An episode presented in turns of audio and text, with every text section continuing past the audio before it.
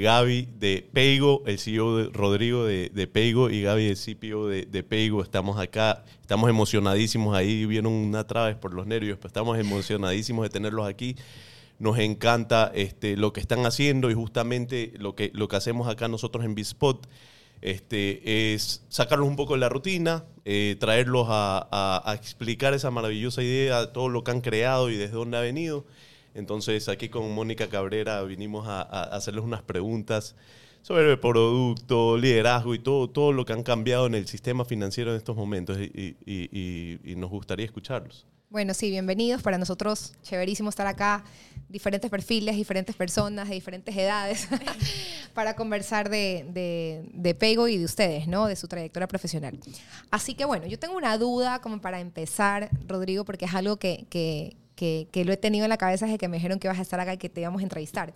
Y es que bueno, ya sabemos que tú tienes muchos años en la industria bancaria, ¿verdad? Eh, Estuviste en, Banco de Guayaquil, ahora como CEO. Y hemos visto a lo largo de estos años que el liderazgo ha cambiado, ¿verdad? Antes veíamos un liderazgo mucho más autoritario, un liderazgo eh, diferente al que vemos hoy. Es decir, la, la, mecánica de liderar hoy en día es muy distinta. ¿Cómo tú, digamos, viviéndolo, podrías describir este proceso? O sea, ¿cómo tú te ves antes? ¿Cómo te ves ahora? ¿Qué ha hecho que eso vaya cambiando? ¿Tuviste que de alguna forma salir de tu zona de confort? en este proceso. Cuéntanos un poquito de eso. Sí, bueno, primero agradecerles por la invitación. También nosotros muy emocionados de estar aquí, así que muchas gracias. Eh, en cuanto a la pregunta, es súper interesante y es algo que en términos, todo lo que tiene que ver con liderazgo me apasiona mucho. Es algo que me gusta mucho conocer y estudiar. Y en efecto, eh, hace 30 años que empecé a trabajar, eh, la función o la visión de un líder era muy distinta y mm, de alguna manera ese líder era quien decía cómo se hacían las cosas, el que tenía las respuestas, eh, no había tanta cuestionamiento de lo que él dijera, ¿no? Y, y, tenías que prepararte para eso. Probablemente era tal vez más duro que lo que es hoy, porque como que tenías una mochila de saber todo, de decir todo y de di dirigir.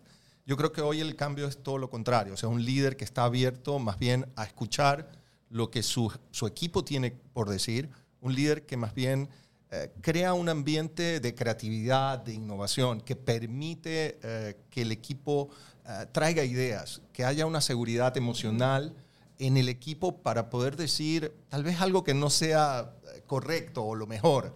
Pero eso, eso son las cositas que empiezan a ayudar a, crear ideas nuevas. Yo creo que hay un cambio súper interesante en temas de, de, liderazgo en la parte empresarial. Eh, creo que todavía nos falta mucho por aprender. Eh, creo que hay grandes espacios para que líderes empresariales en Ecuador den este, este cambio. Eh, para mí, y el otro día hablábamos con, con Gaby ahí almorzando en, en Peigo y y desde Peigo tú puedes ver las oficinas del Banco Guayaquil. eh, y le decía a Gaby, justamente le ponía el ejemplo, es que el Rodrigo que salió de allá, uh -huh. y le señalé con el dedo, no fue el mismo que llegó a estas oficinas, uh -huh. ¿sí? Y tuve que cambiar en muchos aspectos. Eh, y, y, creo que un tema súper importante, y lo he venido hablando los últimos, el último mes, es que para generar creatividad, para generar cambio en realidad, tú tienes que incomodarte como líder tú tienes que sentir incomodidad, salir de esa zona de confort que decías. Hay muchas empresas que te hablan de transformación digital, de que estamos cambiando, transformando, pero si le preguntas al líder, bueno, ¿y tú qué estás haciendo distinto? ¿Cómo te incomodaste? No, o sea, yo, yo sigo igual.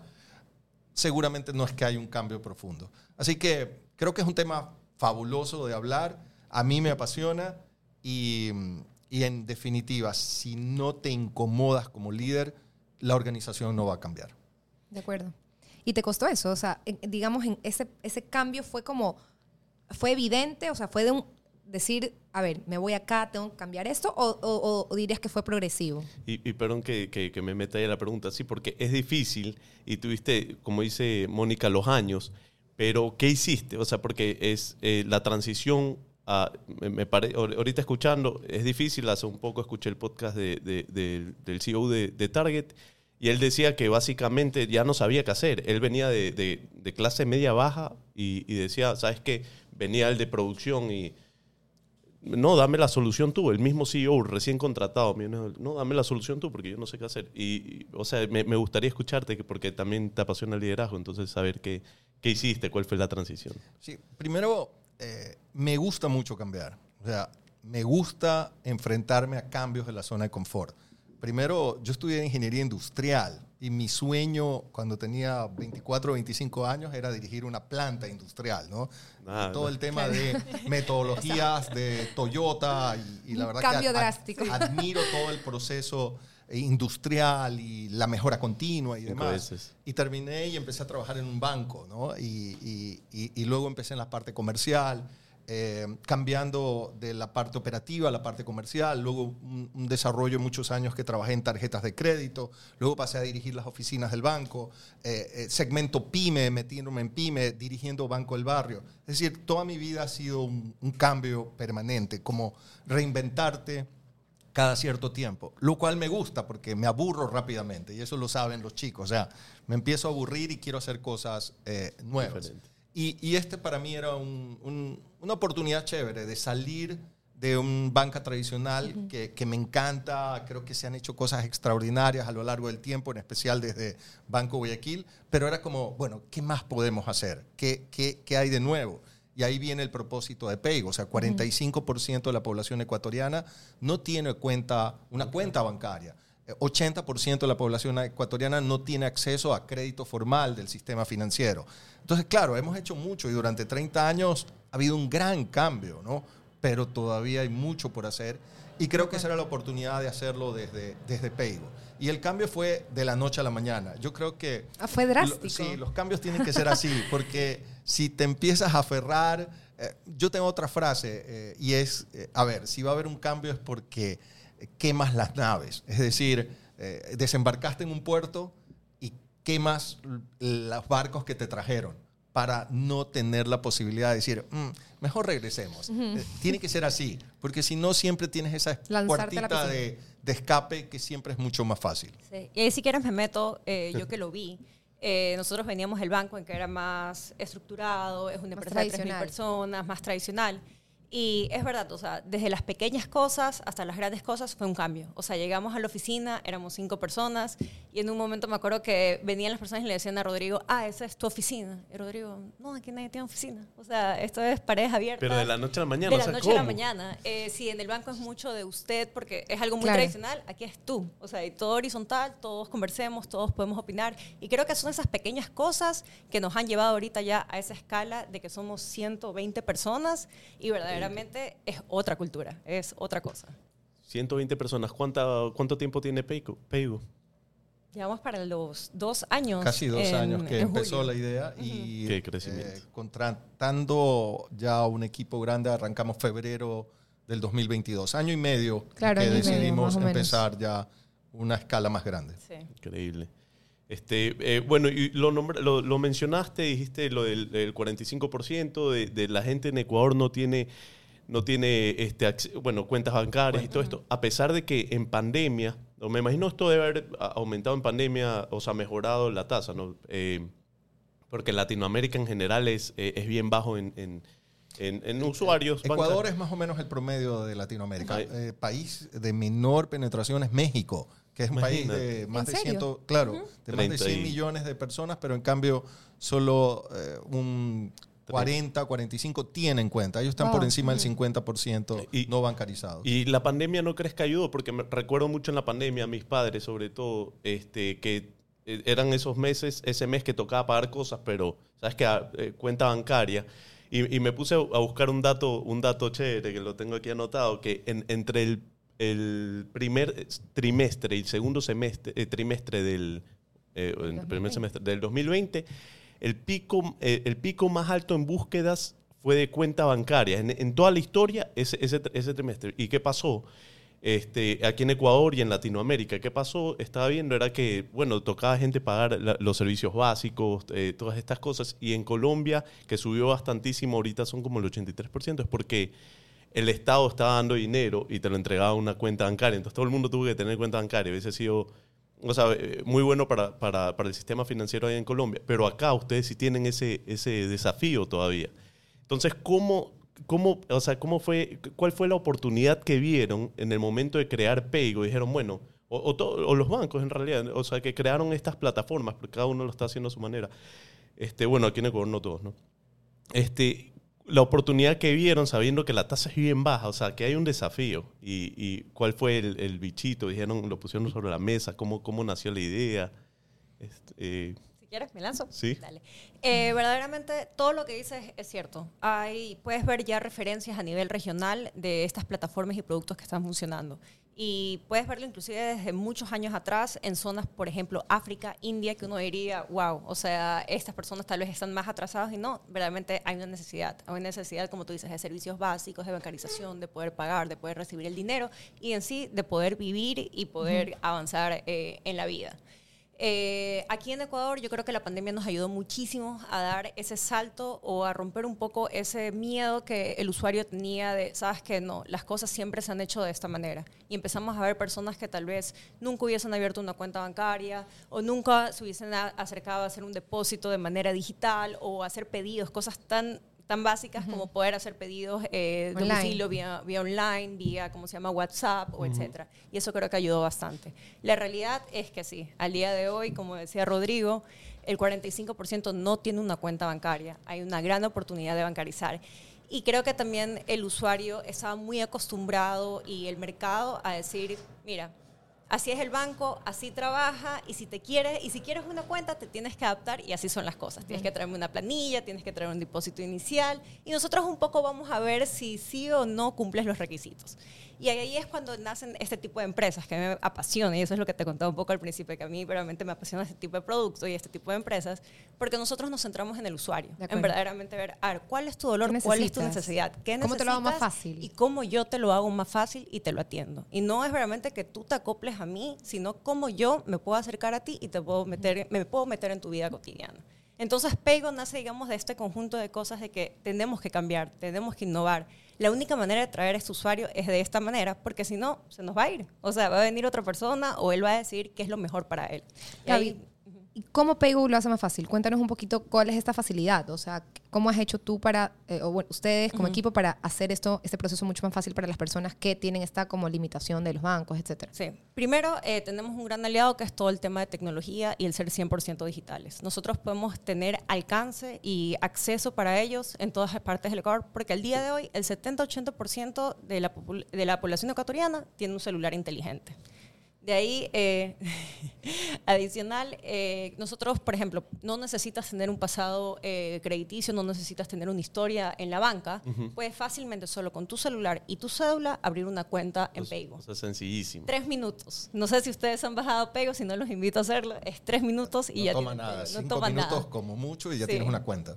Y ya tienes una cuenta. Y puedes empezar a transaccionar. Y, no, no hay abono inicial tampoco. No hay abono inicial. No hay nada. eso era un freno también para la gente. Claro muchas personas, yo me acuerdo la primera vez que abrí una cuenta, tenía 18 años, 200 dólares. Y yo decía, ¿de dónde era ¿Para qué hago? O sea, ¿cómo puedo abrir una cuenta? Claro, y uno si se quiere meter al sistema, ir aprendiendo y todo desde muy pequeño, pero sí pasa, es verdad. Sí. Lo máximo, lo máximo. Chévere. Yo tengo una pregunta. Eh, no sé si es mi percepción, ¿verdad? Porque bueno, yo, yo lo sigo a, Rodrigo en LinkedIn y veo su movimiento y, ahí es donde me ha enganchado que, conversábamos con Ravi. Influencer, Ajá. influencer de, es el influencer, de, verdad. El, logo tiene que poner la cara. Bueno, eh, yo no tengo ningún tatuaje, pero les prometí a los chicos que cuando lleguemos a un millón de clientes me tengo que tatuar el logo de Peigo. Tenemos grabado ese video. y está grabado, entonces por eso ya no me puedo Eso se va a hacer viral definitivamente. Y, termino de decirlo, porque ya, ya no puedo Estamos conscientes de que eso se va a hacer viral. Ahí, descifra tu personalidad, está descifrando mucho lo fácil que es los cambios que estás diciendo, porque no es fácil lo que pasó del liderazgo que estábamos hablando hace un rato, entonces, pero ya no entiendo todo. Ya lo entiendo. Bueno, yo corroboro que Rodrigo es el influencer de Pego, en LinkedIn, oficialmente. Como decíamos con Raí, todo el movimiento que, Rodrigo ha, generado en esta plataforma ha hecho que los dos, sin, sin saberlo, es, digamos como, qué ganas de trabajar ahí, se ve increíble. Pero bueno, mi pregunta iba a que yo veo que hay muchas personas jóvenes en la empresa, ¿verdad? Esto, digamos, fue intencional, es decir, a ver, necesitamos perfiles jóvenes, personas jóvenes, frescas, con ideas, eh, o simplemente los perfiles eran de, personas digamos, de, de, estas edades? No, sí, eh, teníamos la idea de que sea un perfil de, de personas jóvenes. Este, tenían que balancearme a mí, entonces era necesario traer. O sea, Rodrigo versus 100 personas. Pero, pero si ves, si ya entras en detalle, eh, hay personas de, de, distintas edades, distintas nacionalidades, distintas experiencias, eh, distintas profesiones. O sea, creo que más que definir queremos gente joven, la definición era queremos un equipo diverso. Yo creo que eso es lo más, lo más importante.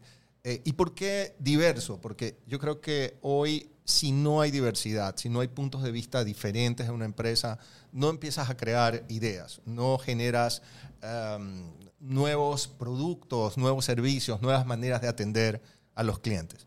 Em, es muy difícil, es mucho más difícil poner de acuerdo un equipo diverso que un equipo más o menos donde todos son homogéneos, misma edad, misma profesión, mismo nivel socioeconómico, todos vivimos cerca en San Borondón, no sé.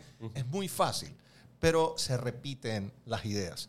En cambio, cuando tienes un equipo diverso, todo el mundo piensa distinto. Tienes diferentes perspectivas. Y toma más tiempo, toma más tiempo, hay discusiones más acaloradas, pero yo creo que hoy eh, un buen líder tiene que más bien abrazar eso, abrazar la diversidad, abrazar el conflicto chévere, un conflicto bien llevado. Positivo. Positivo, correcto. Porque de ahí se generan ideas, muy interesantes. Y, yo creo que en Peigo lo venimos haciendo como equipo de liderazgo. Somos siete, ocho eh, que, hacemos de líderes en cada una de las, de las áreas. Hemos venido aprendiendo eh, cómo eh, trabajar juntos mejor al principio costaba, eh, al principio te da un poco de temor decir tus ideas, eh, pero yo creo que hoy, y, Gaby nos puede también ayudar ahí, yo creo que todos sienten libertad de decir cualquier cosa, ¿no? Y, la trabajamos. Y, creo que hemos ido creando un equipo chévere eh, en el cual pues se pueden decir tus ideas, se puede expresar lo que tú creas, lo vemos entre todos. Alguien puede estar en desacuerdo con algo y lo dice, no, no hay ningún problema y lo vamos, lo vamos trabajando. Eso es algo muy importante a trabajar desde el liderazgo. Creo que las empresas tienen que preocuparse del producto, del cliente, pero preocuparse también cómo gestionan a su, su, interior. De acuerdo. Necesitas tener las mejores personas, pero esas mejores personas, cómo trabajan en conjunto. Increíble, eh, perdón que si vas a decir algo, Mónica, me, me cruzo. Este, el, momento de tomar, ahorita ya veo que es un equipo, o sea, está formadísimo ese equipo. Y, sobre todo, eh, pero ahí viene el tema de, toma de decisiones. ¿Pasa por un proceso, este, tienen algún tipo de proceso? ¿Pasa a través de, ti? O, tienen plantillas? Porque ahorita también existe, o sea, hay plantillas que, las usamos que son para toma de decisiones y para verla mejor, o, solo analizo la data y lanzo la información en base, y lanzo, lanzo las decisiones en base a la data ese, tema es una pregunta, pero, pero y te, tengo dos, porque es el mismo tema, o sea, algo similar a lo que estamos hablando. Lo que pasa es que me parece que Pego tiene este, este idioma informal y, el lenguaje informal que me parece increíble. Eh, eh, tiene el, brandeo, los colores, todo bien juvenil. Eh, y ahí vengo, vengo lo mismo con la toma de decisiones. Este, hoy, ¿A qué segmento estaban atacando y cómo lo decidieron? Porque sí es bien juvenil, es bien informal, pero cuando la gente busca algo con el dinero, busca confianza, digo ahora sí, o sea, confianza o juvenil, ¿a quién voy a atacar? Y es el tema de la decisión, o sea, lo hablaron todos porque eh, eso, como, como en el momento que tomaron la decisión de decir, oye, me va a afectar a, la confianza de la gente o, o sabes que me voy a hacer amigo de la gente y genero confianza así, no, no sé cómo fue esa decisión que tomaron ahí, pero, pero, pero ahí va más o menos las dos preguntas. Respondes del brandeo y luego juntamos con toma de decisiones. Eh, verdaderamente, a ver, nosotros tenemos una marca al principio, eh, siempre fue Peigo. Eh, el nombre. siempre el nombre fue Peigo. En un momento inclusive debatimos si cambiarlo, hicimos estudios para ver si otro nombre pegaba, si sí o si no. Salió bien, salió de que sí podía ser. Al final es el impulso que tú le des y el trabajo que le des a la marca. Pero salió bien y nos quedamos con Peigo. Eh, y llegó este momento en que teníamos que ver cómo iba a ser la identificación eh, visual. Ahí eh, trabajamos junto a una agencia, Proximity BBDO, BBDO que es nuestra agencia, digamos, marcaria. Eh, y junto a Santiago Lazo, que es, nuestro, es la persona que lidera el equipo comercial. Y realmente hicieron un gran trabajo porque empezamos a ver y decir, a ver, ¿cuál es nuestro propósito? ¿Cuál es esta estrella del norte de la marca también, que nos guía? Y empezamos a decir, nosotros tenemos que desbloquear al usuario. Todo lo que hemos estado hablando aquí desde el principio, desbloquear al usuario, tenemos que democratizar la banca, tenemos que bancarizarlo. Y nos empezamos a dar cuenta quién es este usuario. Este usuario es un Zoom bancarizado, no, no bancarizado, que ha tenido muy poca experiencia con la banca, que un poco no es visto por la banca y que tal vez nunca se ha acercado a la banca. Entonces sabemos que es un ecuatoriano promedio, es un ecuatoriano muy local, muy que está en el mercado, muy que, ¿cómo se llama?, que está en el centro, que es muy nacional, etc. Entonces ahí empezó a salir esto de que tenemos que ser más locales. Y no sé si ustedes se han dado cuenta que es Pay Go y el Go es esta letra, esta tipografía que vemos bastante en los colectivos, en los buses, grafitis, etcétera, que es muy local. Y tenemos el Pay, que es más sobrio, que es esa confianza, que es la parte combinar esto. Entonces dijimos, ¿cómo combinamos estas dos cosas? Que tenemos este lado confiable, eh, mucho de honestidad, de transparencia. Nuestro, de nuestros valores es la transparencia, cómo nos comunicamos con el usuario y somos muy claros en lo que ofrecemos y si en algún momento tenemos que cobrar algo, decírselo, pero realmente ser transparentes. Y este lado de que somos divertidos y atrevidos. Y a mí por eso me encanta muchísimo la marca, porque combinamos las dos cosas, como tú dices. Podemos ser divertidos, podemos hablar como cuando hablarías con un amigo, pero al mismo tiempo tenemos que transmitir esa seguridad porque es tu dinero. Y tienes que saber que tenemos los respaldos, que tenemos la seguridad y que tu dinero va a estar seguro con nosotros. Y creo que hoy en día no es excluyente, ¿no? Lo uno con lo otro. O sea, yo creo que antes, hace muchos años, sí era formalidad y, en todos los ámbitos, como formalidad y, por ejemplo, la ropa, tienes que ir formal, y si es algo financiero, en, en tacos y ternos. Y qué chévere que hoy en día todo ha cambiado y, una cosa no es excluyente con la otra. O sea, yo puedo ir, no sé, pues me voy a inventar en calentador y sneakers a trabajar y eso no significa que no sea formal y que no sea profesional. Y lo vemos también con la marca, ¿no? Con el tema del branding hoy en día, cómo, cómo, cómo se maneja. Sí, y encontrábamos en los primeros estudios de mercado que hacíamos, estos finales del 2021, que las personas se sentían como bloqueadas con la banca, eh, como que estaban excluidas de la banca tradicional.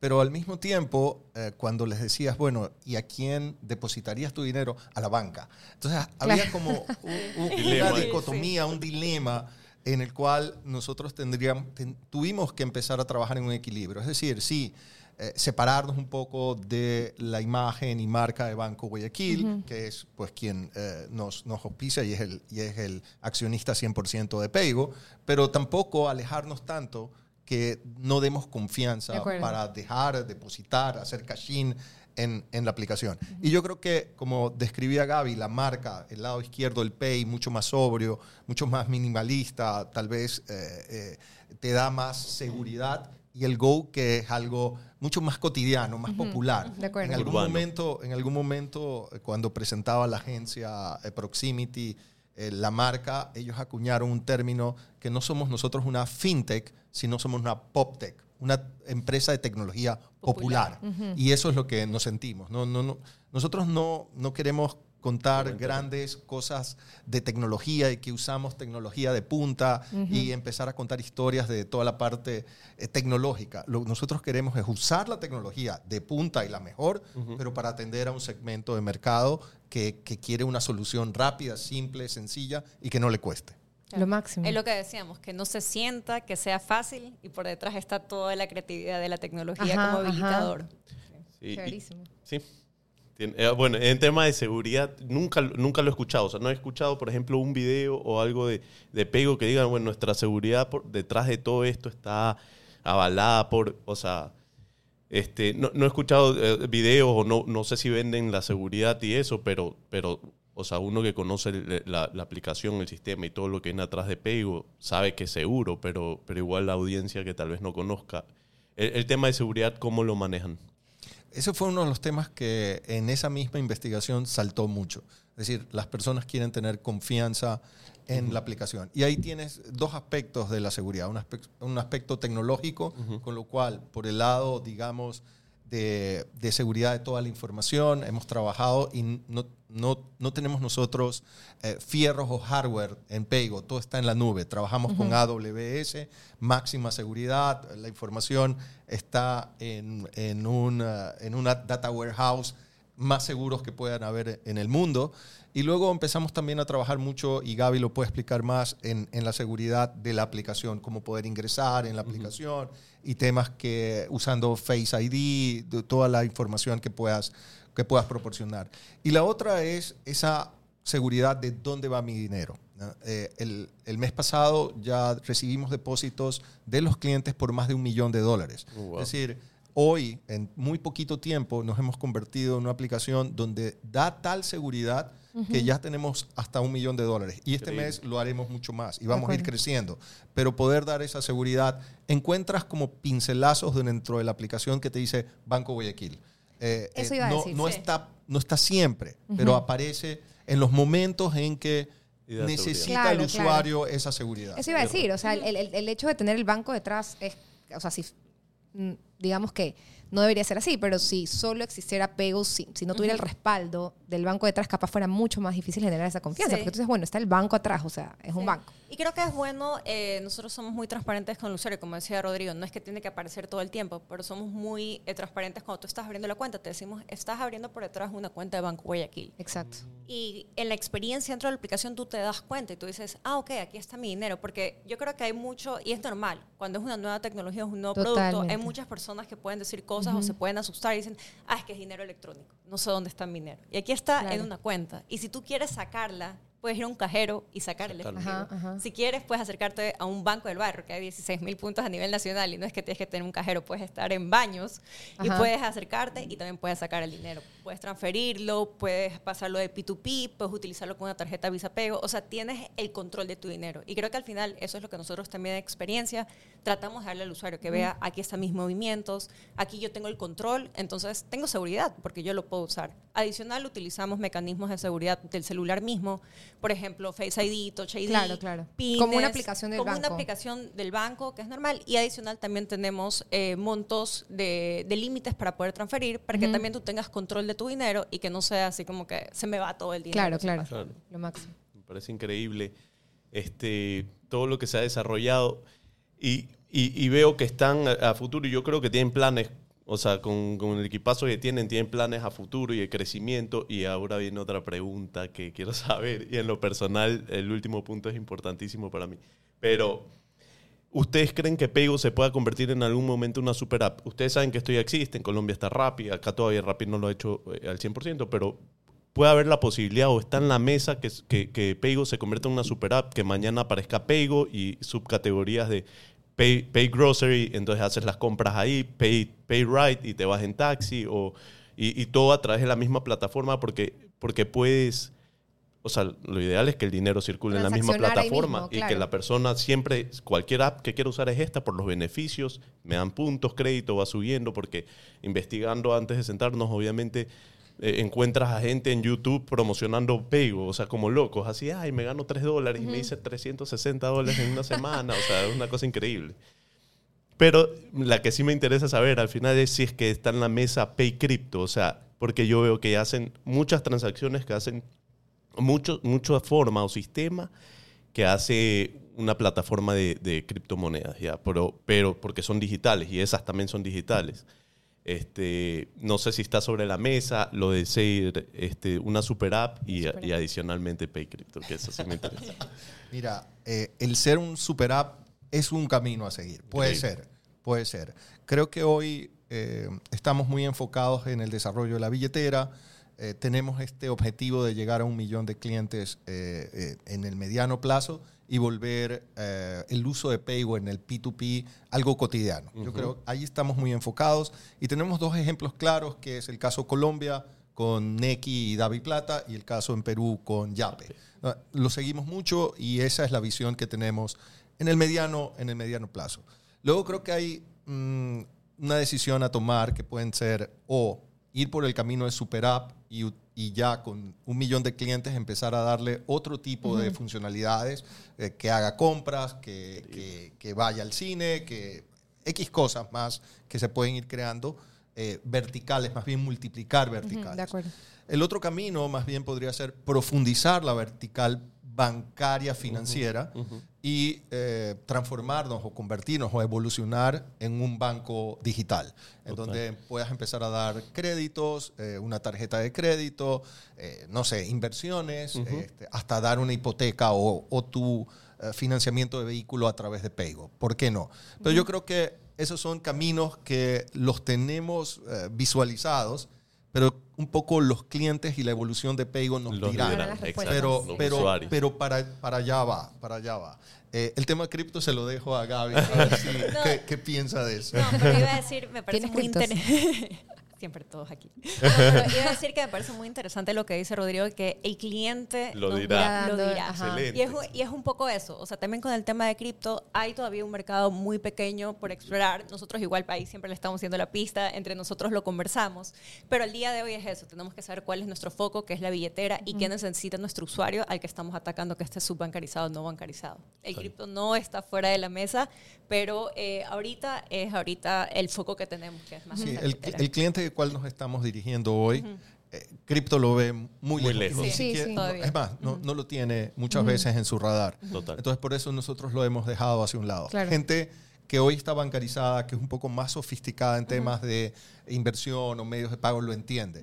Pero hoy no es nuestro, nuestro foco. Y por si acaso ellos hayan, hayan maneras de igual utilizar. Por ejemplo, con la tarjeta Visa Pago, eh, no sé si se han podido meter a la app, pero puedes obtener tu tarjeta Visa Pago que está atado a tu, a tu saldo de, de, la cuenta y ya hay gente que compra cripto con la tarjeta. Ah, Entonces, por eso te digo, ese, ese, usuario que es más bancarizado, que es más digital, él encuentra maneras y, y ahí se adentra. Ahora, ahí hay algo súper interesante que es la tecnología sobre la cual están todas las monedas cripto, y, digitales, que es el blockchain. correcto. Eh, que al final te lleva a decidir que no hay un banco central o que no hay un juez central diciendo si lo que tú tienes vale o no, sino que es el sistema el que dice si esto tiene valor o no. Eso para nosotros es importante. Y creo que sobre esa tecnología creo que vamos a empezar a desarrollar algunas funcionalidades de la, de la aplicación. Sí. Increíble. E, el, mercado es bien pequeño y tienen toda la razón. Los movimientos tal vez tal vez sean más grandes, ¿no? Porque, porque hay mucha gente que ha, se ha hecho mucho dinero. Pero, pero bueno, eso es otro tema y nos iríamos en otro podcast. no Este, no sé si... Yo tengo más preguntas, pero no quiero seguir. Sí, yo, yo siempre siento que estamos como que hablando del producto y yo me desvío completamente. No importa, no importa. Está bien, porque ah, diversidad, es una buena conversación. Es una buena conversación. Ya. Yo sigo como que en este tema de las personas, ¿no? ¿Qué es lo más valorado para, para ti, Rodrigo, hoy en día cuando haces una contratación? O sea, cuando tú vas a contratar a alguien, ¿verdad? Porque vemos diversidad. Es decir, vemos diferentes edades, diferentes perfiles, industrias, de todo. Pero ¿qué es eso que para ti es como no negociable cuando contratas a alguien? ¿Qué es lo, lo que, lo que estás buscando? Eh, fit cultural. O sea, tiene que eh, hacer fit en la cultura de Peigo. Eh, los temas de, de, conocimiento o hard skills son interesantes y son importantes de conocer, pero los puedes enseñar, los puedes desarrollar, alguien puede aprender. Hoy hay tantas maneras de aprender que... Ya no hay excusas. No, no hay excusas. Pero ese fit cultural es lo más importante. Em, cuando eh, hacemos las entrevistas, el equipo nuestro de People y en muchos casos que las hago yo, eso es lo que buscamos. O sea, esta persona la ves trabajando en Peigo, la ves entendiendo esta cultura, eh, la ves eh, quitándose de su ego, de, de, su experiencia pasada para poder permitirse escuchar a la gente de Peigo, para adaptarse a cosas nuevas, a cambiar, sí o no. Y, eso es lo que buscamos, personas que puedan adaptarse y trabajar eh, con nosotros, que tengan esta visión ese cultural, espíritu. ese espíritu. En mi caso personal, yo valoro mucho más las personas que hagan ese fit cultural, que compartan valores, el propósito con nosotros. El propósito es importante y cuando se lo dices a alguien entrevistando y lo ves a los ojos, los ojos y le dices, no, es que el propósito es sacudir lo cotidiano, desbloqueando nuevas experiencias en el manejo de tu dinero y percibes que ves. si, se va para adelante, si la pupila se dilatan. Eso te iba a decir, ¿cómo lo ves? ¿Cómo lo evidencias? O sea, es un tema de percepción, de intuición. sí, pero ¿cómo te responde? Si Los ojos. Lenguaje corporal. Si no, le, si no le hace efecto, bueno, Si no, hay chispa, no. Pero, pero yo creo que, yo creo que ah, y ahí hay muchas preguntas que puedes hacer para empezar a entender, pero creo que se nota. se nota a alguien cuando es auténtico de verdad y, y yo creo que para nosotros hoy esa es la parte más importante. Y, es lo que tú dices, los ojos no mienten, eso sí, este, no, uno lo nota. Y bueno, y, también como lo, vas lo estás haciendo constante, ya son 120, pues, ah, mínimo la mitad o la cantidad que hayas entrevistado, ya tú ya estés seleccionado. En 15 minutos de la entrevista y ya no más. Este. entró por la puerta, no, descartado. Chévere. Chévere. Este, ah, bueno, me toca a mí. Estamos así. Eh, eh, sé que es un desafío y ha sido un desafío Pego, pero ahora en lo comercial, ¿qué es lo que mejor les ha funcionado en la captación de nuevos usuarios? Me parece, me parece que, les digo, para mí siempre ha sido un desafío Pego y, creo que han hecho un excelente trabajo, por eso quiero saber más o menos qué les ha funcionado.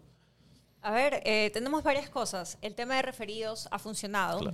Eh, creo que algo que es interesante en Pego es que nosotros no es como que, ah, esto funciona y nos quedamos con esto y ya, sino que estamos buscando siempre varias alternativas, iterando, viendo qué funciona, qué no, y ahí viendo qué, qué, se alinea a nuestro propósito y, y nuestros objetivos. Tuvimos el tema de referidos, que nos ayudó en menos de tres meses alcanzar nuestra meta de, ¿de qué era en ese momento? Mil 50 mil hasta diciembre. Claro. Hasta este, no, el diciembre pasado. Diciembre, pasado. nuestra meta era 50 mil clientes y llegamos a 125 mil clientes. Qué bacán. Entonces fue una, una, gran emoción. De ahí el tema de pauta digital. Nosotros trabajamos tanto en seguridad como en comercial con mucha data, con mucha eh, inteligencia artificial, eh, modelos predictivos, poder segmentar a los usuarios, poder saber quiénes son los, a los que tenemos que llegar para que realmente ese usuario nos, nos encuentre ese valor. Entonces, bastantes de los modelos trabajamos con eso. Y de ahí, adicional de todo este tema digital, también tenemos que acercarnos en la calle y ver dónde tenemos que estar.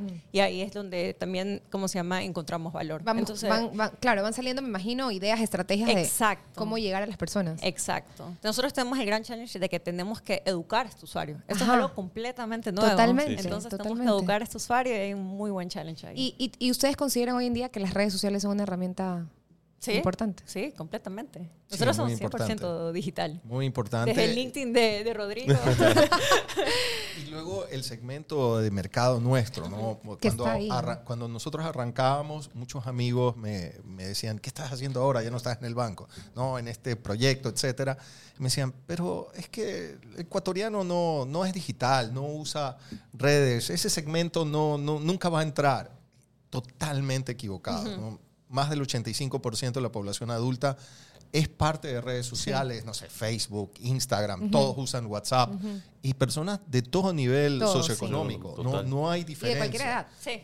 Y, yo creo que hoy eh, las redes, y sobre todo los últimos meses, han sido una plataforma importante para llegar a los clientes y captar nuevos clientes. Estamos cerrando el mes con casi 180 mil clientes. Eh, esperamos cerrar con más de 200 el semestre y el, el plan es llegar a 500 mil clientes en, en diciembre. Mm, estoy seguro que lo vamos a conseguir. Segurísimo, sí. Yo, tengo, solo para, ahorita que estamos hablando de redes sociales, Rodrigo, yo vi en tu, en tu eh, digamos, en tu perfil profesional, eh, que alguno de tus logros, bueno, tienes un montón de logros, pero el tema American Express, ¿verdad? Que fue como un, un reto en su momento sacar, digamos, esta marca y ahorita que estamos hablando de redes sociales, claro, hoy en día tú dices, bueno, muévete por las redes, la parte digital. ¿Cómo fue en ese entonces que no había, obviamente, digamos, tantos canales, por lo menos no tan posicionados como ahora?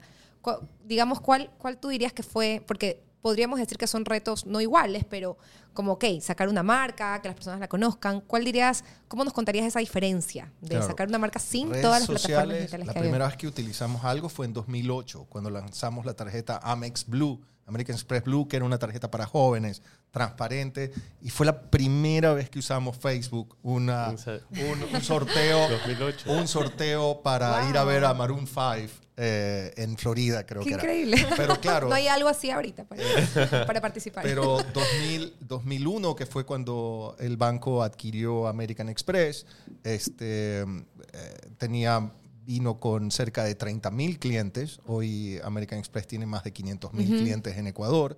Eh, igual había que hacer algo diferente. Y lo que nosotros en el banco en ese momento desarrollamos, que es hoy algo que poco a poco va, va desapareciendo, es poder preaprobar tarjetas de crédito a, clientes, que no era una función que había. Empezar a utilizar ya scores de crédito, empezar a usar data hace más de 20 años, donde todavía llegaba una solicitud llena de un papel, había informes de crédito, había un área que llamaba a los bancos y tú como persona o, firma de crédito mirabas cada solicitud y la aprobabas. Eh, y pasamos en ese momento, yo creo que fue uno de los éxitos y lo que logramos masificar la tarjeta, es adoptar una tecnología de score de crédito, generar una probabilidad de, de morosidad o no, y empezar a trabajar de esa manera, que fue un cambio. Entonces, al final, claro, van apareciendo nuevas tecnologías, pero tú tienes que tomarlas y, cambiar. Y siempre hay un momento en que has hecho algo nuevo, algo diferente y que ha permitido eh, crecer. Hoy creo que son las redes, hoy está, y lo hablamos un poquito antes de empezar a grabar, todo el tema de inteligencia artificial, chat GPT, cosas. y, cómo abrazamos eso. Hoy nosotros eh, eh, hablamos hace un, un tiempo de, del metaverso. Y, y, ya tenemos nosotros una dirección en el metaverso de, de, Peigo. Está ahí. Eh, no hemos hecho nada, pero, pero, pero la tenemos. Si mañana esto va a crecer, ya tenemos algo, un pie puesto en el metaverso. Y es eso, cómo te vas adelantando a cosas que pueden suceder. Claro, ¿de qué estaremos hablando en 10 años? Menos. Ay, no. Menos. Sí, eh, Pego son ustedes. Es una cosa de locos. O sea, lo que uno ve en las redes sociales, la marca, todo lo, que están haciendo. O sea, ¿qué, ¿qué, empresa ahorita dice, no sé, vamos a ver cómo me meto en el metaverso aquí en Guayaquil? O sea, es contadas. No, y me parece increíble. Y, ¿puedes repetirme porque no lo, no lo escuché bien? Es el, propósito de Peigo. Claro que sí. Sacudir lo cotidiano, desbloqueando nuevas experiencias en el manejo de tu dinero. Sacudir lo cotidiano manejando. Manejando nuevas experiencias. Desbloqueando nuevas experiencias, en el manejo de tu dinero. ¿Y, cómo explicarías el, propósito dándole, o sea, ¿qué, qué hace diferente ahorita Peigo ya a, a, las, a, las, a las otras plataformas digitales financieras? Y a los bancos también, y con los bancos. O sea, ¿cuál sería ese valor agregado que tienes? Que yo mañana digo, no me voy por la A, sino me voy, por Peigo. Yo quiero Peigo. Claro. Eh, primero lo que te decía, nosotros podemos abrir una cuenta de Paygo en menos de tres minutos. Ninguna otra aplicación te hace eso eh, y eso nos permite ir a ese usuario subbancarizado, no bancarizado de manera muy fácil. Es todo de manera digital, no te tienes que acercar a ninguna agencia, a ninguna subsidiaria para poder eh, validar tu cuenta, para poder activarla ni nada. Todo es completamente 100% digital.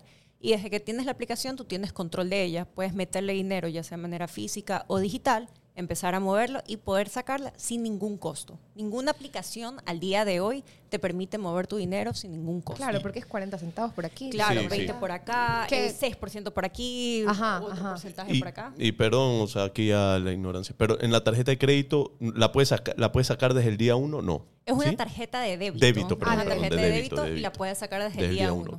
Con tu celular aplasta, así que yo te enseño, me encanta siempre enseñar eso. es, nuestro, es un pequeño orgullo que tenemos. Eh, la puedes activar en segundos y ya la puedes utilizar con, con, tu saldo. Tampoco tiene ningún costo de emisión. Es también una tarjeta eh, completamente distinta. No tiene ningún costo de emisión, no tiene ningún costo de mantenimiento. Utilizas el dinero que tienes y adicional, si quieres ahí le permito a Rodrigo, es un proyecto muy chévere que nos emociona justo por los diseños que tiene en la tarjeta. Es hermosa, es bonita la tarjeta. Y sí, los diseños los trabajamos con una agencia de marca o de publicidad que se llama La Casa de Carlota.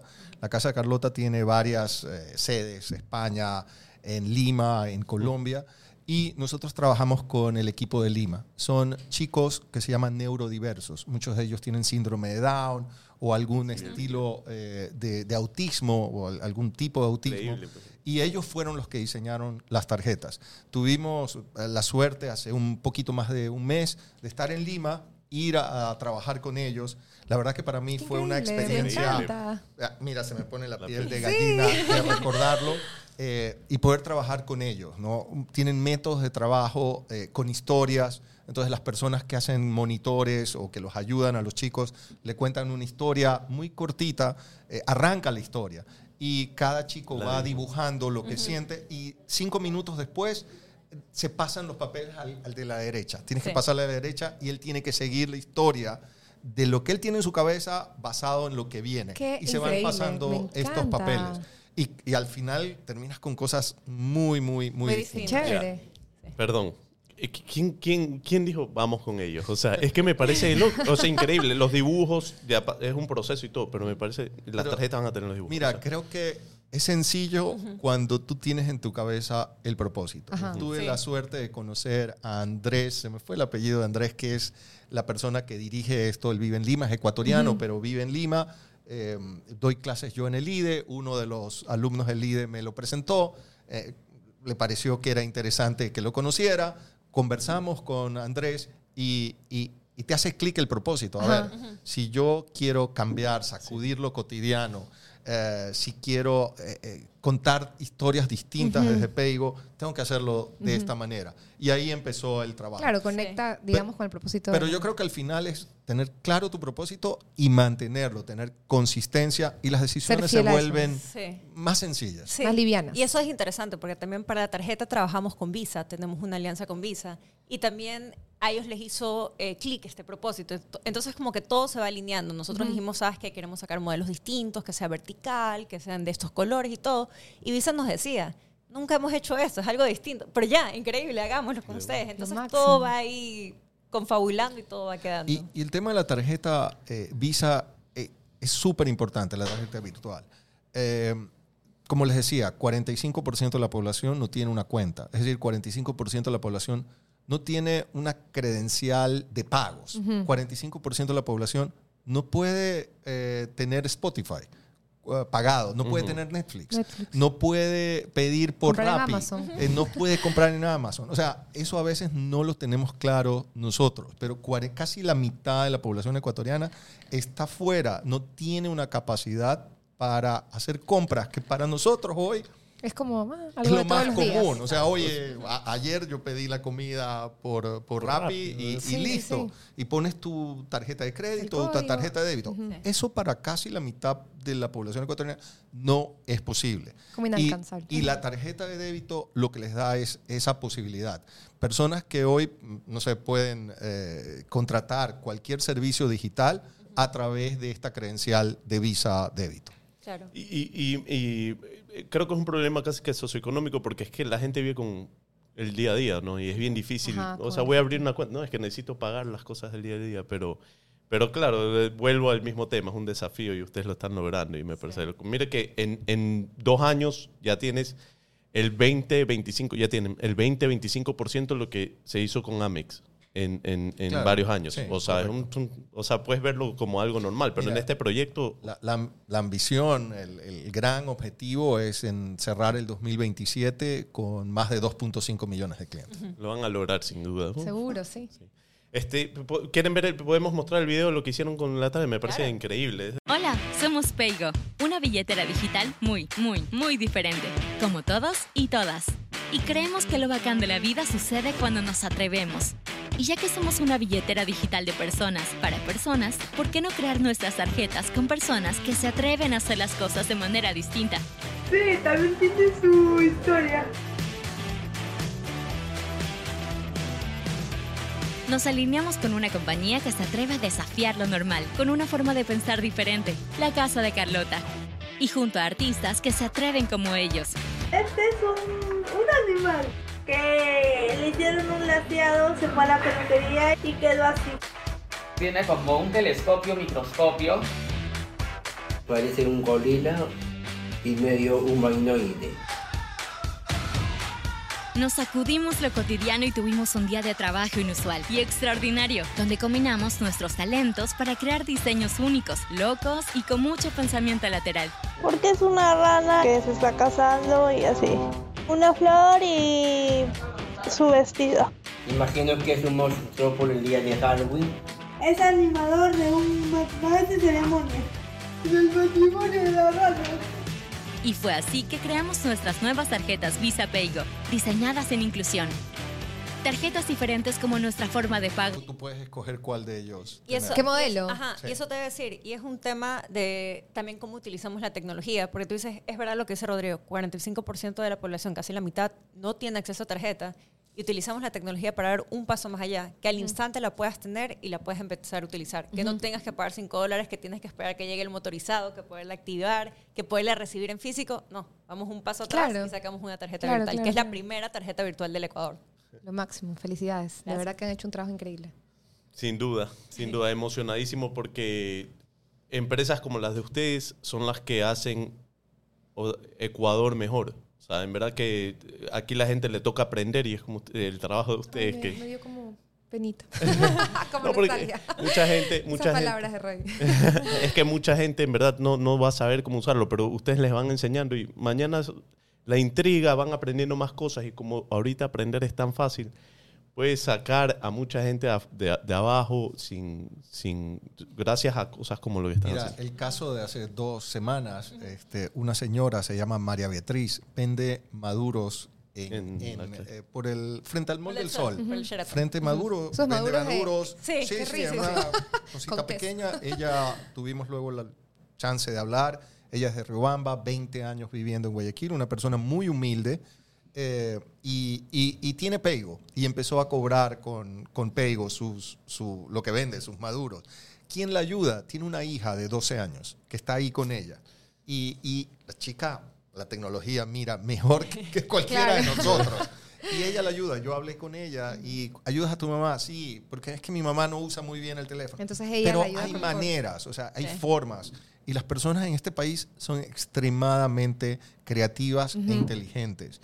Eh, no podemos pensar que una persona no puede tener la capacidad de entender cómo funciona la aplicación, de descargar. Lo saben muy bien y nosotros tenemos eh, total confianza de que este país, ojalá en un año, en año y medio, se utilice Paygo o cualquier aplicación digital de manera distinta y eliminar el uso o reducir el uso del efectivo a, lo, a, lo, mínimo posible. Y, ese caso que mencionas me, me intriga una pregunta.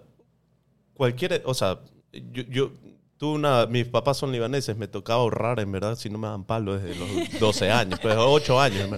Pero, por ejemplo, a esa niña, ella puede con su cédula de menor edad crear su cuenta? No, la, tienes que tener, ser mayor de edad. es, la cuenta de la mamá, pero Es la, cuenta de la mamá, pero el teléfono lo maneja. En Ecuador necesitas tener 18 años para poder tener una cuenta como titular. Una pregunta, y por ejemplo, yo voy a comprar un Maduro, ella tiene PU, pero yo no. Yo le transfiero, digamos, desde mi banco a su cuenta de PU. A ver, eh, podrías hacer eso, pero yo te recomendaría que te bajes pego en menos de tres Claro, claro, no, yo sé, pero, pero me refiero a, llega alguien que no sabe que existe pego, va con su cuenta de banco, ah, te transfiero a tu cuenta PayPal. Exacto, podrías O sea, sale ya, digamos, cuando tú vas a transferir desde una aplicación, me invento, de cualquier banco, te sale ya Pego como opción para transferir. Sí. ella te, la, señora te da su número de cuenta y su banco, como cuando haces una transferencia de banco a banco, si me tuvieras que transferir 10 dólares, te daría mis datos. Exacto. Los incluyes en la aplicación de tu banco y le transfieres. Clarísimo. Eso es, eso es una manera, pero lo más fácil es sí, descargártela es descargarte Pego. Y ella te va a enseñar el, código perfecto. Este es el mío, pero cada persona tiene lo va a escanear y, de, yo lo voy a escanear y, simplemente tengo que poner el valor y no toma más de, un segundo. Pero no, no, un segundo. Es un segundo. Y eso es lo interesante, que es justo lo que hablábamos de cuál es el diferencial. Si tú pagas de pego a pego, es al instante. O sea, si yo te paso un dólar, tú, tú recibes el dólar. Eh, y ya está, sin ningún costo. Y es como el efectivo, como que yo te dé un, un dólar. O sea, ahorita con la inseguridad. Sí. O sea, me, me, me vuelve loco saber que el 45% nomás eh, son bancarizados y, y, con esta inseguridad pues, no tiene sentido. Y, y, pero a otros bancos sí se cobra la comisión. No. Tampoco. Excelente. Porque nadie. Porque, ¿Por qué no porque todos? Qué vergüenza. Vas a bajar. No, sí lo tengo abajo, no, no he hecho el trámite. ¿Sabes que lo, lo, lo, hice lo intenté hacer una vez, pero fue en, en en esta feria gastronómica en el Yumi. En el Yumi. Ah, me pareció excelente lo que hicieron. Y dije, no, ya había comprado. Pero no, ya compré, ya me la bajo. Eh, o sea, la termino de meter mi cédula y todo después. Porque no había llevado la billetera, porque hay puro efectivo. Entonces, pero bueno, en ese momento era excelente en todos los stands poder haber hecho las compras con Pego. Era buenísimo. Nos hacían comer doble. Este, eh, la, eh, viene otra pregunta, porque hemos hablado de todos estos temas, pero eh, eh, la competencia bancaria es súper baja en realidad, a comparación de la cantidad de habitantes que hay en el Ecuador este, y con la cantidad de bancos que hay. Este, lo que ustedes están haciendo va a revolucionar sin duda el sistema financiero en algún momento. Y bueno, ya está pasando, pues, pero, pero va a ser mucho mejor eh, en los próximos años. Por eso yo creo que lo que diga la gente que tú decías, o nos enfocamos en lo bancarizado, porque ahí en ese dilema, o me enfoco en lo bancarizado, o me hago una super chuta, em, si, vas si eres el bancarizado vas a ser el mejor. Entonces, si te super puede haber un, un, desvío ahí de, de decisiones y eso. Pero Ahora, la pregunta, los beneficios que va a traer Paygo en el futuro a la comunidad, a los usuarios y todo, creo yo, entiendo que van a ser mucho mejor que un banco tradicional, porque el banco tradicional, aparte de tiene todos los gastos operativos, administrativos, este, las tasas van a ser más bajas. ¿Ustedes creen que eso llegue a pasar en algún momento aquí con ustedes? Porque, porque a mí es lo que, o sea, me interesa, o sea, como usuario del sistema bancario es lo que más me interesa. Claro, puede, puede, puede darse. Eh, creo que el modelo operativo de Paygo hace poder tener costos mucho más reducidos que una banca tradicional, manteniendo oficinas y demás. Y puede, puede hacer grandes cambios. Yo, yo creo que el, foco está en, uno, eh, tú ves en Europa y Estados Unidos eh, población joven que quiere otra relación bancaria, digamos así, no con los bancos tradicionales. Y yo creo que eso es algo que, un espacio que podemos llenar por, por, un lado nosotros. Y lo otro es poder empezar a ofrecer unos productos de crédito, por ejemplo, de 50 dólares, 100 dólares, muy pequeñitos, que no demanden de ir al banco, de firmar papeles, pagarés, sino que sea todo, todo digital. Entonces, un poco mirar el negocio bancario desde una perspectiva distinta. Yo siempre digo, eh, en el banco nosotros pensábamos, bueno, eh, ¿cuáles son los clientes que tienen mayores ingresos, las empresas más grandes, y trabajar con ellos y darles la mejor solución? Acá la visión es, ¿cuáles son los que no tienen los mejores ingresos, los más grandes, y, de qué forma cómo les creamos un modelo de negocio que, les podamos dar y que funcione para ellos y que también genere rentabilidad, porque eso es lo que te da sostenibilidad en el tiempo. De acuerdo. Total. Rodrigo, yo como para ir cerrando mis preguntas, ¿qué recomendación? Porque estoy seguro que acá te van a, haber muchos, digamos, jóvenes o personas, obviamente, que están en, el ámbito empresarial. ¿Qué recomendación tú le darías a alguien que, que, dice, quiero ser el CEO de una gran empresa? Interesante. Eh, digamos, a todas esas personas que están en su carrera profesional, que dicen, mi sueño es ser un CEO de, de empresas grandes y tener un equipo. ¿qué, digamos, ¿qué recomendaciones tú le das a estas personas? Bueno, es difícil, pero Lo que te yo creo que yo creo que uno eh, uno tener confianza en, cada uno de ellos, ¿no? A veces eh, nos llenamos de ideas de que tal vez no lo pueda hacer o, falta X, Y cosas. Empujar mucho a las chicas, a las mujeres, de que pueden llegar a cargos de liderazgo. Yo, yo, yo tengo mucha fe y el equipo en Pego está lleno de mujeres, de chicas y no solo un propósito y no solo no solo en un segmento del, del, equipo, sino equipo de liderazgo. Eh, y yo creo que ahí hay eh, yo creo que las mujeres son geniales para trabajar y, creo que tienen que creerse son mejores que, los hombres, dilo, dilo. yo creo que en muchos aspectos la verdad que sí. Eh, pero eso y luego no creerse nunca que la saben todo. Eh, y te lo digo, y te lo digo después de 32, 33 años de trabajo, en donde todos los días tienes que, primero para aprender, desaprender y sacarte todos los días eh, cosas que crees que funcionan. Hay, hay, que dejar un, hay que dejar Creo espacio. Que es más difícil desaprender. ¿ah? Es más difícil, es correcto. Es, e, eso es así, pero tienes que quitar espacio ahí, borrar, borrar unos megas de, de, la capacidad y, y, empezar a, borrar y llenarte de cosas nuevas. Y estar siempre atento y pendiente a, a, lo que se viene. Confiar mucho.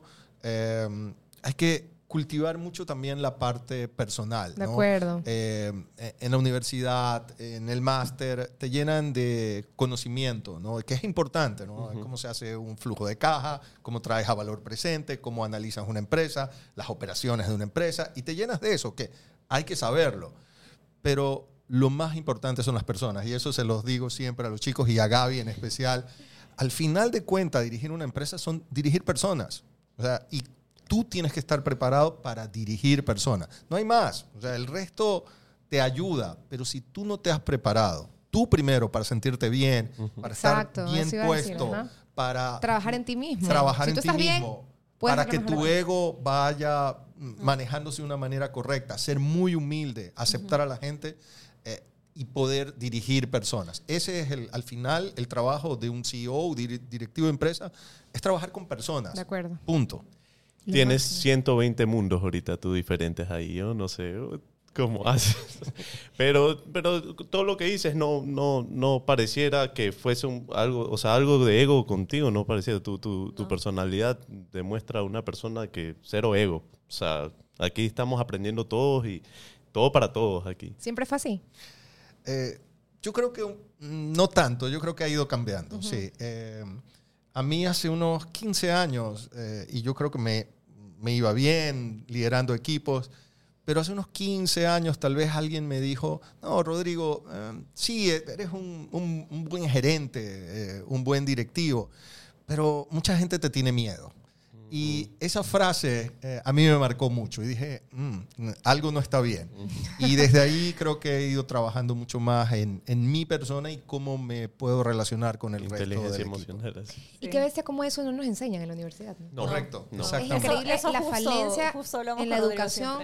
Eh, sí, yo también siempre lo converso con muchas personas, como le falta tanto la educación. Sí. Todavía, para, o sea, digamos en cosas que, que importan mucho, que son claves. Y yo creo que Gaby en los, en los últimos meses tiene mucha experiencia porque eh, la verdad es que estábamos buscando en Pego un Chief Product Officer que venga de fuera. Y yo miraba a Gaby siempre que hacía las cosas bien, hacía las cosas bien. Hablé con dos, tres personas. ¿Por qué no es Gaby? ¿Por qué tengo que traer a alguien de fuera? Ya entiende todo. Claro. Pero eh, yo la vi a Gaby que... Por favor, yo.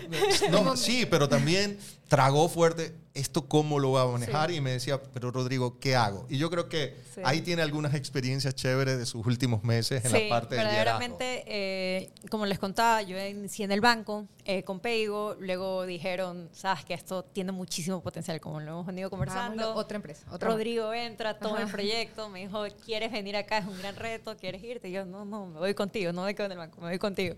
y llegamos allá y un poco lo que decía Rodrigo, éramos primero tres, cinco personas, eh, hacíamos de todo, yo estaba en el lado de producto manejando y yo sí estaba esperando un momento que me pongan un jefe y dije, bueno, me van a poner un jefe, un chief product officer y bueno, ya, así toca porque un poco de esta mentalidad eh, tradicional. Tiene que venir alguien que tal vez va a tener unos 50 años mayor, con mucha experiencia de otro país y va a venir a liderar eso. Y Rodrigo me acuerdo que me llamó a una sala después de unos tres meses, cuatro meses, y dice, quiero hablar contigo. Y yo, chuta, ¿qué hice? Según yo venía haciendo todo bien, ¿qué hice? Y me llama y me dice, oye, para mí es importante, y eso creo que es lo que, lo que Rodrigo ha estado contando, me dice, para mí es importante formar, ayudar a, crecer, y yo veo potencial en ti. Y yo creo que tú puedes liderar esto. Vamos a empezar. Obviamente fue un camino de, de, un año y medio. Empecé como head primero antes de pasar a CPO. Vamos a ir creando esto y lo podemos hacer. Y creo que es muy importante lo que Rodrigo dice, esta confianza. Y Rodrigo me la dio, porque en un momento yo sí dije, ¿qué? ¿Qué voy a hacer? ¿Qué voy a hacer? ¿Pero cómo es esto? ¿Pero qué, cursos me vas a dar? Y Rodrigo me dice, vas a ver. Tranquilo, tranquilo. Vas a ver, se va a ir dando. Y verdaderamente es ¿Cómo te sentiste? Yo en ese momento, Rodrigo primero me dijo, a ver, si te quieres ir a la playa a vender cocos, yo te respeto si eso es lo que quieres, o si quieres esto, yo te apoyo. Y yo enseguida, no, esto es lo que quiero, me encanta, sí.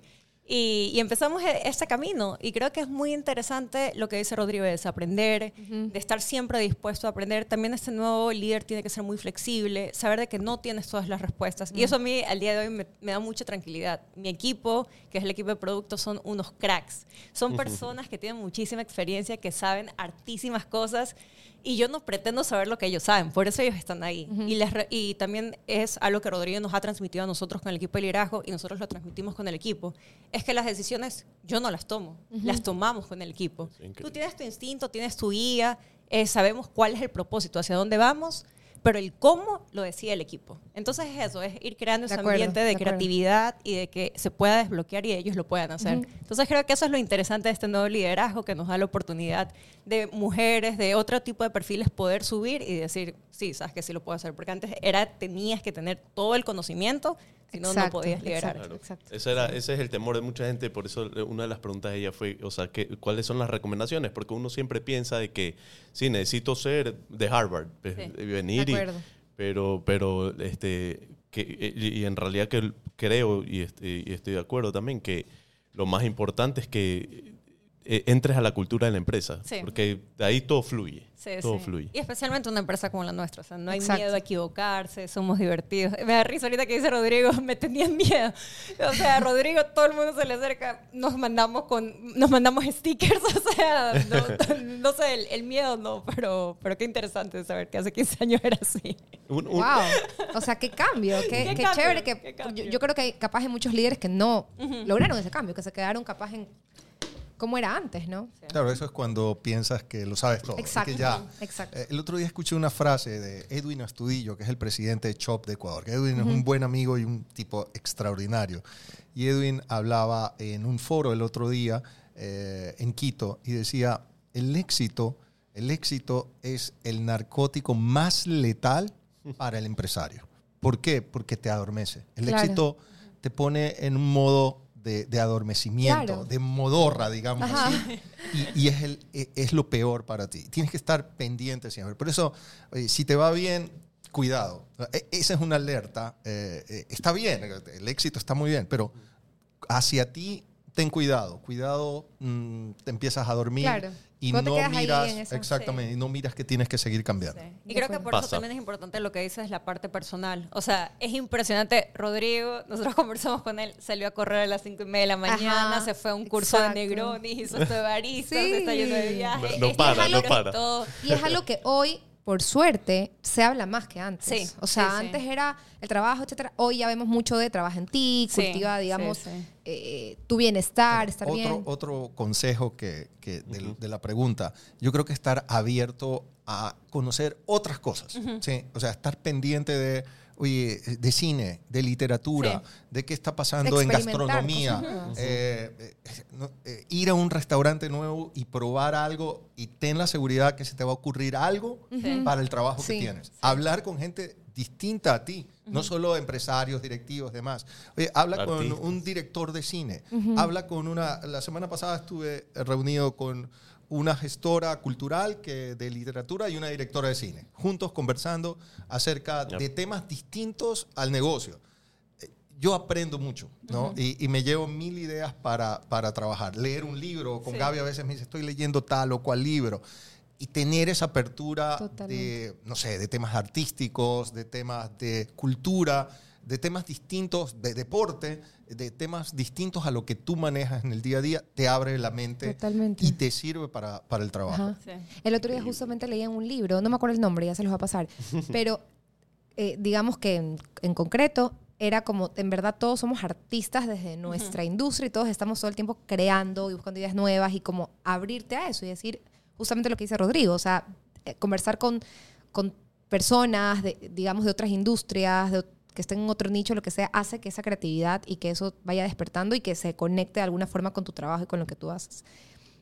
Sí, sí, en tema, es que eh, son, en tema de liderazgo eh, creo que es, es así, o sea, toca ser explorador, toca ser este, creativo, toca ser chef, o sea, tú manejas las recetas y tienes que ver que si le pones un poco más de sal se te daña, entonces yo creo que, que todo eso se ve reflejado, que lo están haciendo demasiado bien y, y, y- y me parece increíble cómo lo menciona, ¿no? Es que es así. O sea, y, y- y- y sabes que y, llegar a, a hablar con artistas, con gente de, de cultura y todo, a veces se le complica a mucha gente porque son temas que uno no relaciona. O sea, por ejemplo, uno que maneja, está en, en tema de negocios, lo que uno lee por lo general es liderazgo, eh, manejo de equipos, Ventas. solución de problemas, ventas, mercadeo. Pero, pero sí, bueno, Que lo, es lo debes hacer, pero, pero date espacio a, a Sí. otras cosas, a otros abrir temas. la mente. Gracias, sí, buen, Sí. buen Y consejo. ahora, como decías, no hay excusas. No. Hay podcast. Sí, hay- sí, sí, yo hay tengo un un club de lectura que lo empezó, eh, o sea, lo empezó una persona en el momento de la pandemia y ahí empezamos a leer cosas que nos, nos sacan de nuestras casillas. También hay tantas cosas en Importante. internet, entonces puedes, puedes explorarlo todo. Exacto. Y eso se te va a quedar en tu ADN. Exacto, entonces exacto, después exacto. lo vas a transmitir en tu trabajo. Importante. Tenemos en- en una parte en, en, en este, muestra las redes sociales, no sé si quieren ver las redes sociales, ver comentarios, ver, ver qué dice la gente para ver cómo, o sea, qué, qué opinan al respecto y ver también la gente que, que nos, que nos sigue, ven los videos en YouTube, ver el... Mira, eh, eso me pareció increíble cuando yo vi las redes, es que, es que ponen a, a gente que, que son influencers y, y que se han convertido, en algún momento dijo que, que una de las mejores campañas fue el... el los referidos, pero ustedes, eh, algunos se convirtieron en embajadores de marca, literal, porque, porque hicieron un crecimiento bastante, ¿no? Bueno, ahí está Jorge Sotomayor, es el abogado de Peigo. Eh, así que, eh, y es el abogado más cool del Ecuador, porque no usa la corbata. Qué increíble, ¿no? me encanta. Ah, chévere. Sí, claro. y entonces, eh, y, y Vale es de Customer Success, es una agente de Customer Success.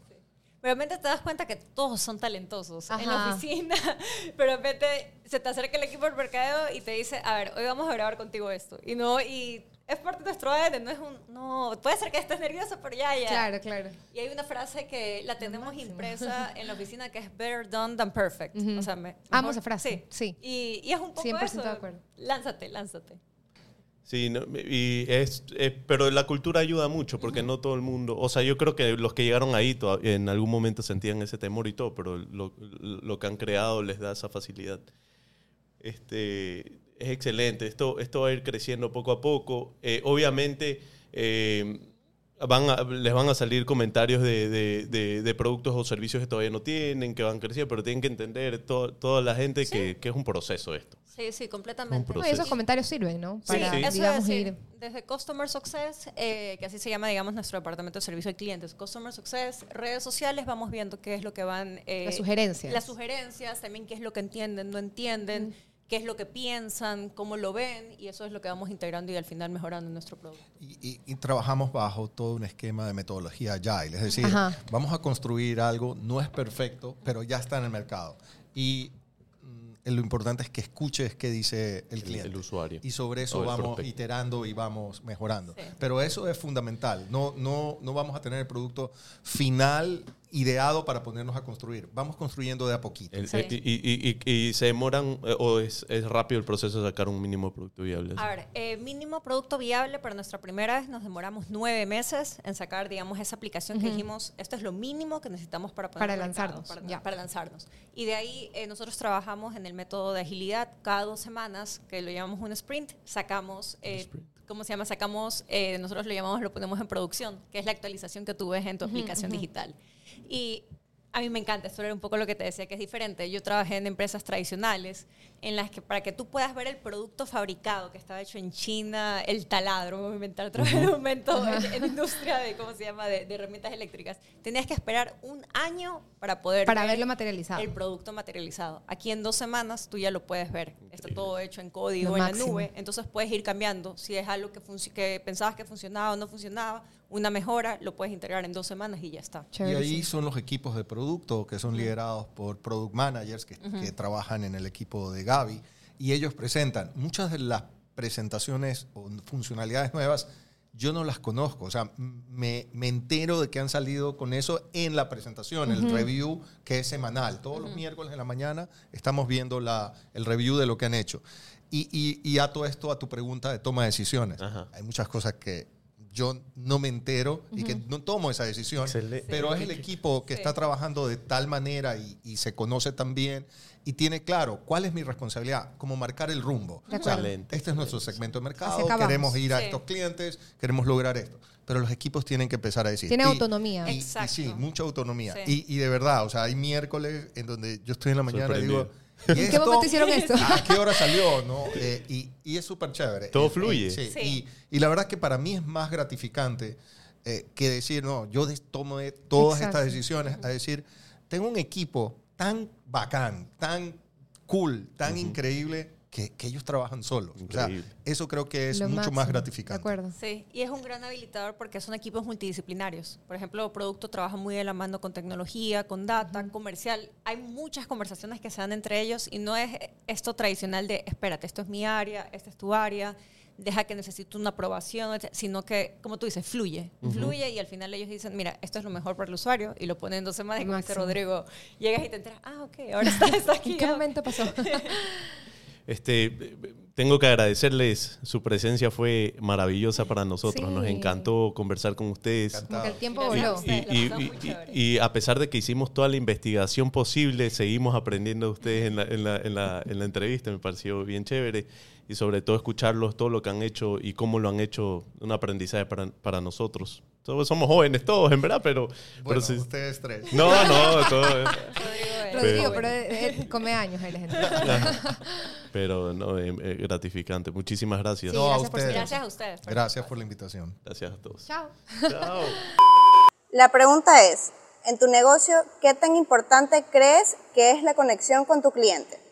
La conexión con nuestros clientes es muy importante, en extremo importante.